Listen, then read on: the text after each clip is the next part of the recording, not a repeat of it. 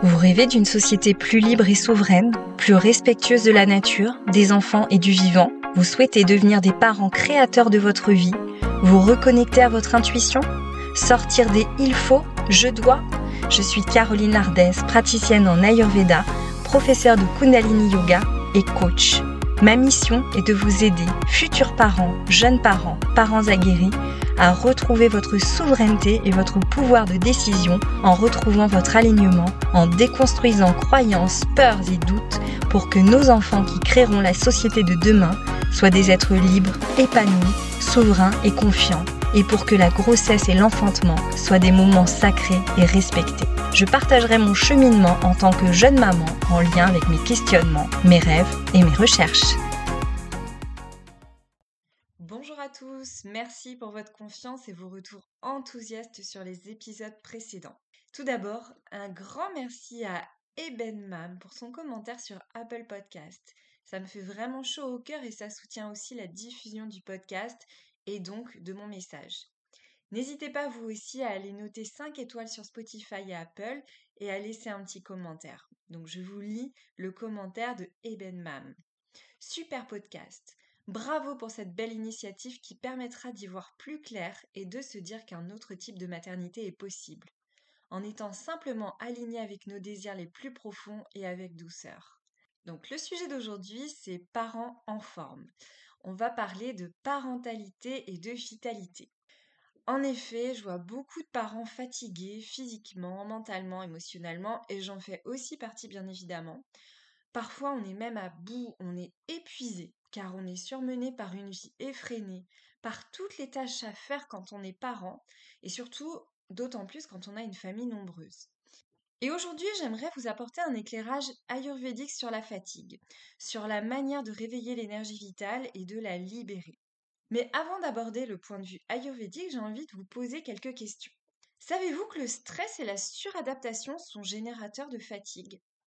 Pour retrouver de l'élan et de l'énergie, il est donc nécessaire de se reconnecter à ses propres fréquences, à ce qui fait plaisir, à ce qui génère de la joie, à ce qui fait qu'on rencontre la puissance en soi, à ce qui nous fait bouger, ce qui nous met en mouvement pour honorer la vie qui circule en nous. Donc je vous invite à prendre un petit temps pour vous tout d'abord, à vous poser. Installez-vous confortablement, vous pouvez prendre un petit carnet, un stylo, euh, et commencez par prendre quelques respirations. Et en plus, ce sera une super opportunité pour vous d'avoir un moment euh, sans enfant, un moment juste pour vous, d'introspection, sans tâche à accomplir. Juste être avec vous-même, c'est super important d'un point de vue fatigue pour retrouver de l'énergie. Donc ma première proposition, c'est faites la liste de ce qui vous fatigue exactement et précisément, de ce qui vous vide de votre énergie il peut y avoir beaucoup de choses. Hein. Une fois que vous aurez fait cette liste, regardez-la, relisez-la. Comment vous vous sentez avec ça? Comment vous vous sentez avec cette liste? Ensuite, je vous propose de faire la liste de tout ce qui augmente votre énergie vitale concrètement, des choses vraiment concrètes, précises. Et je vous demande, qu'est-ce que vous pourriez faire pour inverser la tendance? C'est-à-dire, Qu'est-ce que vous pourriez faire pour vous engager à faire plus ce qui augmente votre énergie vitale et moins ce qui la draine? Quoi exactement? Comment? Dans quelles circonstances? Quand? À quelle fréquence? Choisissez quelques points. Il est euh, hors de question de tout faire d'un coup, ce serait beaucoup trop. Puis ça vous découragerait. Demandez-vous aussi, si vous dites oui à telle chose, à quoi vous dites non? Qu'est-ce que ça vous demande d'écarter? Par exemple, si je dis oui à aller marcher dans la nature une heure tous les mardis à 18h, je dis non à scroller une heure sur Instagram. Ensuite, pour continuer sur la petite introspection, sur quoi vous n'avez pas la main, sur quoi vous n'avez pas de prise dans votre vie? Par exemple, on n'a pas la main sur les décisions du gouvernement, on n'a pas la main sur l'augmentation du prix de l'essence, on n'a pas la main sur ce que les autres pensent etc., etc. Comment vous vous sentez quand vous vous connectez à ce sur quoi vous n'avez pas la main? Au contraire, sur quoi vous avez la main? Et comment vous vous sentez après ces prises de conscience? Et à quoi allez-vous vous engager concrètement? Pareil, quand, comment, à quelle fréquence? Soyez très précis dans vos engagements. Par exemple, tous les mardis à 18h, je vais marcher une heure dans telle ville ou dans la nature euh, parce que ça me fait du bien, ça me reconnecte à l'essentiel. Et donc, vous avez dû vous rendre compte que ce qui est fatigant, c'est d'être impuissant, c'est de se sentir empêché d'avancer. Donc j'ai d'autres questions. À qui vous donnez votre puissance en général? Ou dans une situation en particulier? Autrement dit, à qui vous remettez votre pouvoir? Ça peut être des personnes, des situations, des institutions, et qui en ce moment a de la puissance sur vous parce que vous le laissez ou vous la laissez avoir cette puissance sur vous? Et que pourriez-vous faire de concret pour inverser la tendance? C'est en effet vraiment énergivore de se concentrer euh, ce sur quoi on n'a pas la main, sur ce qui est en dehors de notre sphère d'influence, au lieu de se concentrer sur ce qui est possible pour nous au niveau de nos choix. En plus, quand on se concentre euh, ce sur quoi on n'a pas la main, ça nous retire notre responsabilité, notre souveraineté notre puissance personnelle. C'est comme se battre finalement contre des moulins à vent dans le vide, c'est épuisant. Les raisons qui nous mènent à la fatigue sont bien évidemment multiples. Je vais commencer par le pilier alimentation parce que c'est vraiment super important. Et là, je vais parler d'un point de vue ayurvédique. Donc, tout ce qui est transformé, tout ce qui est industriel, plat préparé, les sucres raffinés, le fait de manger sur le pouce, sans conscience, à toute vitesse, d'engloutir son repas, de ne pas mastiquer, de manger dans le stress sous le coup d'une émotion, le fait de ne pas manger assez de fruits, de légumes frais, tout ça, ça épuise le corps. La digestion est perturbée et ça épuise vraiment le corps. Tout ce qui est contraire à une alimentation vivante fatigue. Et donc, en Ayurveda, on vise ce qu'on appelle une alimentation sattvique et non pas tamasique. Et on a très souvent une alimentation tamasique ou rajasique. Donc, petit point sur ces notions ayurvédiques importantes on a trois Mahagunas, ce qu'on appelle, euh, donc les Mahagunas, c'est Sattva, Rajas et Tamas. Et ils permettent de qualifier la nature mentale de l'individu, mais aussi la qualité nutritive des aliments ou la qualité du style de vie. Et ces trois Mahagunas influencent aussi bien notre mental que notre corps. Les deux sont vraiment liés. Donc pour commencer par Sattva, c'est la source de lumière, de pureté, d'équilibre, de connaissance, de joie, d'amour, de compassion, c'est la paix. En fait, c'est la conscience pure. C'est ce qui nous donne la connaissance. On retrouve sattva, par exemple, dans la nourriture. Le ghee, les amandes, l'eau pure, certains légumes comme les légumes racines, les fruits, certaines euh, céréales comme le riz et les aliments doux. On retrouve aussi sattva dans toute activité tournée vers l'évolution individuelle et collective, comme la méditation, le yoga, la compassion, une activité physique adaptée, l'activité dans la nature, se lever et se coucher tôt par exemple. Donc, vous voyez bien que euh, les qualités de sattva sont à encourager pour que notre vie soit plus harmonieuse. Ensuite, on a rajas, c'est le principe de mouvement, de mobilité et de transformation mais c'est aussi l'agressivité, la motivation, la colère, le contrôle, la manipulation, la dispersion. C'est tout ce qui nous anime. Dans la nourriture, on retrouvera jazz par exemple dans les oignons, l'ail, la plupart des aliments et épices naturelles, piquants, acides, les légumes à feuilles qui sont piquants, tous les excitants, la viande, le café, le tabac, l'alcool, les drogues, le sucre raffiné. Et au niveau de l'activité, c'est tout ce qui est trop. Trop d'activités, trop de stimulation, la compétition, les défis, que ce soit dans la vie professionnelle ou la vie privée, se coucher tard aussi. Et en fait, vous voyez que c'est tout ce que nous demande la société moderne en fait. Et enfin, Tamas, c'est le principe d'inertie, d'immobilité, de léthargie, de lourdeur. C'est en fait ce qui nous pose, ce qui nous cadre, ce qui nous apporte du calme et de la sécurité dans notre stabilité corporelle. Et on retrouve Tamas dans la nourriture, donc tout ce qui est boisson commercialisée à part l'eau, tout ce qui est reste alimentaire, euh, les aliments raffinés, industrialisés, transformés, conditionnés. Et dans l'action, justement, c'est tout ce qui est non-action, non-réaction, tout ce qui est euh, léthargie, lourdeur, le fait de se lever tard. Donc ces trois forces, on en a besoin, elles sont présentes dans l'univers et en nous. Pour vous donner un exemple concret aussi sur l'attitude, c'est par exemple Sattva qui fait qu'on va s'intéresser à aller mieux et qui nous fait nous tourner vers euh, la santé naturelle, l'Ayurveda par exemple. C'est Rajas qui fait qu'on va aller consulter un praticien et mettre en pratique ses conseils. C'est le principe de mouvement, de mise en mouvement. Et c'est Tamas qui fait qu'on peut annuler un rendez-vous avec ce même praticien ou arrêter la mise en pratique des conseils donnés ou considérer que rien ne pourra nous sortir de notre état et que donc ça sert à rien finalement tous ces efforts. Vous voyez un petit peu la logique? Et l'Ayurveda nous aide à passer progressivement de tamas à rajas, en utilisant principalement des stratégies rajasiques, puis d'aller vers sattva. On ne peut pas passer de tamas à sattva. On est obligé de passer par rajas, par la mise en mouvement. Et en fait, vous voyez que c'est un vrai défi car notre culture, qu'elle soit familiale, éducative ou sociale, nous propose principalement des modèles rajasiques et tamasiques et très peu sattviques finalement. Et ce que je trouve fabuleux en Ayurveda, c'est que, mmh, en fait, ces trois catégories vont influencer l'esprit. Et c'est pourquoi l'Ayurveda considère que la constitution mentale est le résultat de la constitution physique et qu'on peut donc influencer les qualités mentales et psychologiques par un changement comportemental sur notre diète et notre hygiène de vie. Donc vous voyez qu'avec une alimentation vivante, adaptée, une conscience dans l'acte de manger, on peut vraiment augmenter considérablement notre énergie vitale. Et ce qui est encore plus important finalement que l'alimentation en Ayurveda, c'est ce qu'on appelle Agni, le feu digestif. C'est vraiment la base de la bonne santé. Et quand on consulte un praticien en Ayurveda, c'est très souvent la première exploration et la première restauration à mettre en place. Et je vous encourage vraiment à consulter un praticien en Ayurveda parce que c'est un cheminement extraordinaire, c'est vraiment un moyen de mieux se connaître, même quand on n'a aucun mot. Et je propose donc des, des bilans ayurvédiques. Vous pourrez retrouver tous les liens dans les notes de l'épisode.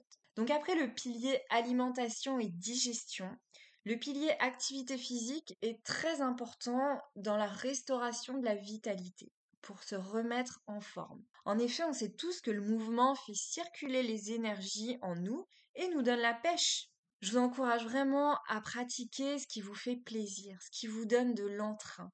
Pratiquer une activité physique, ça permet aussi de stimuler les émonctoires pour éliminer les toxines physiques et mentales qui sont génératrices de fatigue. Donc soyez créatifs dans votre mouvement, un peu tous les jours, c'est excellent pour le corps et l'esprit. Vous pouvez même shaker, se secouer dans tous les sens avec une musique et c'est vraiment libérateur. Au niveau de la posture physique, est-ce que vous avez déjà observé comment vous vous tenez physiquement? Si vous êtes tout ratatiné sur vous-même avec les épaules voûtées, c'est pas une posture qui permet de retrouver de l'élan vital. Ouvrez votre poitrine, redressez-vous, abaissez les épaules si vous voulez vraiment vous sentir plus énergique et si vous voulez faire circuler les énergies dans votre corps aussi, dans votre colonne vertébrale, c'est vraiment important. Et en lien avec ça, c'est la respiration. Respirez.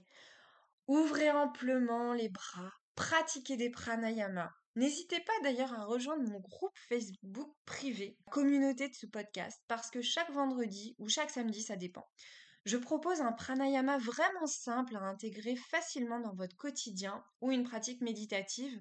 Ça permet de se recentrer, de s'ancrer et de se recharger. Donc je ne peux que vous encourager à pratiquer aussi euh, le yoga, le qigong, tout ce qui est pratique énergétique qui va travailler à la fois sur la posture physique et sur la respiration. En ce qui concerne le rythme de vie, ce qui est tamasique selon l'Ayurveda, c'est de se lever et de se coucher très tard. Finalement, d'être totalement décalé par rapport aux heures du soleil, même pour les repas. De ne pas bouger, de ne pas pratiquer d'activité physique, de rester devant la télé, devant les séries, devant Netflix, devant BFM TV, devant euh, finalement des infos qui peuvent être anxiogènes à longueur de journée, mais ça, ça épuise, ça vide complètement. Et au contraire, si on est trop rajasique, ça épuise aussi. Donc s'il y a trop de faire, trop d'action dans la journée, si on a un rythme de vie effréné, qu'on zappe d'une action à une autre, qu'on fait plein de choses en même temps sans conscience, qu'on n'a aucun moment pour se poser dans la journée, pour se connecter à soi, s'il y a trop de mouvements, de paroles, de stimuli en tout genre, ça épuise. Donc les deux styles de vie, trop tamasique ou trop rajasique, favorise la fatigue dans le sens où finalement on n'écoute pas les vrais besoins de son corps. Et juste, je voulais faire une petite parenthèse aussi euh, au niveau du postpartum, juste après l'accouchement. Est-ce que vous avez déjà entendu parler du mois d'or? Après l'accouchement, vraiment, les traditions orientales suggèrent de rester dans son cocon familial presque alité, en tout cas à ne rien faire pendant 40 jours. Et c'est ce qu'on appelle le mois d'or. Finalement, c'est super d'avoir comme une équipe autour de soi qui prépare les repas, qui s'occupe de la maison, qui s'occupe de toutes les tâches de l'intendance finalement, pour que la maman reste concentrée sur son bébé, développe les liens d'attachement avec son bébé, mette en place l'allaitement et se recharge en, en énergie parce que l'accouchement, c'est vraiment quand même un effort pour le corps. Donc pendant 40 jours, le mois d'or, c'est vraiment se chouchouter, se bichonner, rester rester dans l'intimité de son cocon familial, ne pas avoir trop d'interaction avec l'extérieur pour vraiment se focaliser sur soi, sur son bébé et récupérer de l'énergie. Donc si je reviens en dehors du postpartum dans la vie de tous les jours, au niveau de l'activité mentale et émotionnelle, est-ce que vous vous occupez de vos pensées? Est-ce que vous vous occupez de vos émotions? Par exemple, moi j'ai mis en place le brain drain tous les matins. C'est-à-dire que c'est comme un nettoyage mental. J'écris trois pages où j'écris tout ce qui me passe par la tête, toutes les pensées, sans me soucier d'aucune logique, sans me soucier de l'orthographe, de la syntaxe, de rien du tout. Et ça, je l'ai lu dans le livre Libérez votre créativité de Julia Cameron. Et vraiment, c'est hyper intéressant à faire de manière continue tous les jours pour voir les effets. Et au niveau émotionnel, c'est super de se faire accompagner si besoin. Euh, vous pouvez aussi le faire tout seul en accueillant vraiment vos, vos émotions, en les écoutant, en les reconnaissant pour qu'elles circulent, pour qu'elles ne restent pas bloquées. Il y a une technique aussi énergétique, c'est l'EFT qui est super efficace. Euh, vous pouvez tester, vous pouvez aller voir sur YouTube ou, consulter un praticien. En coaching, on pratique l'EFT et c'est vraiment euh, une pratique très intéressante. Mais sinon, rien que le fait de se poser et de reconnaître ses émotions, de les ressentir dans son corps, ça fait déjà beaucoup d'effet pour les faire circuler. Parce que des émotions qui circulent, ça permet vraiment de ne pas créer de nœuds dans le corps et donc de garder une vitalité.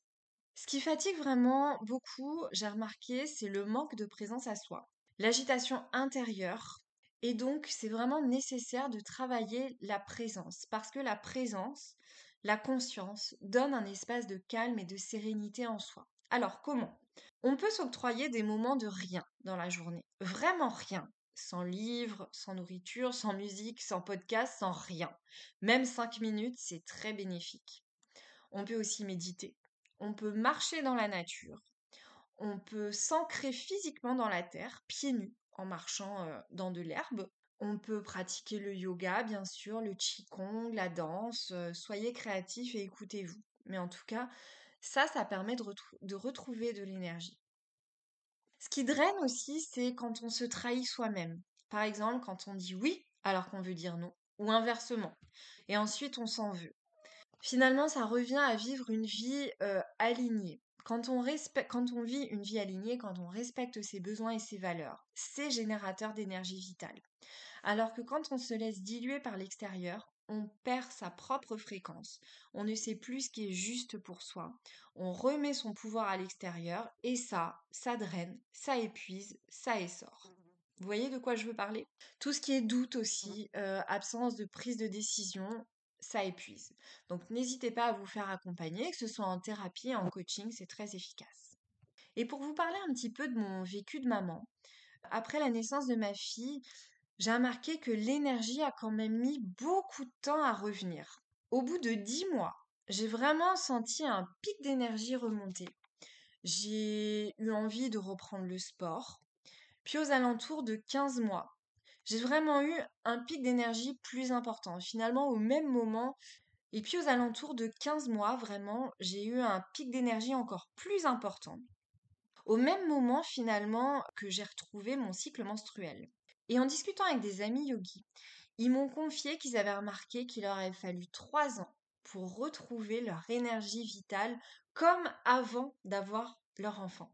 Donc je parle du couple, hein, la femme et l'homme. Euh, lui aussi, il a remarqué que ça avait vraiment chamboulé sa vie et qu'il lui avait fallu trois ans pour retrouver son prana complet, son énergie vitale. Donc c'est important de ne pas vouloir aller trop vite, de rester doux avec soi-même, de ne pas forcer et de ne pas vouloir faire comme avant trop rapidement. Et on sait maintenant que le postpartum dure trois ans, donc c'est important de rester doux envers soi-même parce que finalement on capitalise pour l'avenir aussi. Et en ce qui concerne mon vécu et mon choix du maternage proximal, je vois que ça me permet d'avoir de l'énergie plus que si j'avais fait d'autres choix. Par exemple, le choix du cododo me permet de dormir sans interruption. J'ai des nuits complètes sans réveil. Si j'avais choisi de mettre ma fille dans une chambre à elle toute seule dans son lit, euh, obligatoirement l'enfant se réveille. Et donc la nuit est hachée, coupée, il faut se lever, c'est générateur de fatigue. Donc là je vous parle de mon expérience perso. Le cododo plus l'allaitement, moi ça me permet de dormir, d'avoir des nuits complètes. Le matin je me réveille, je suis en forme.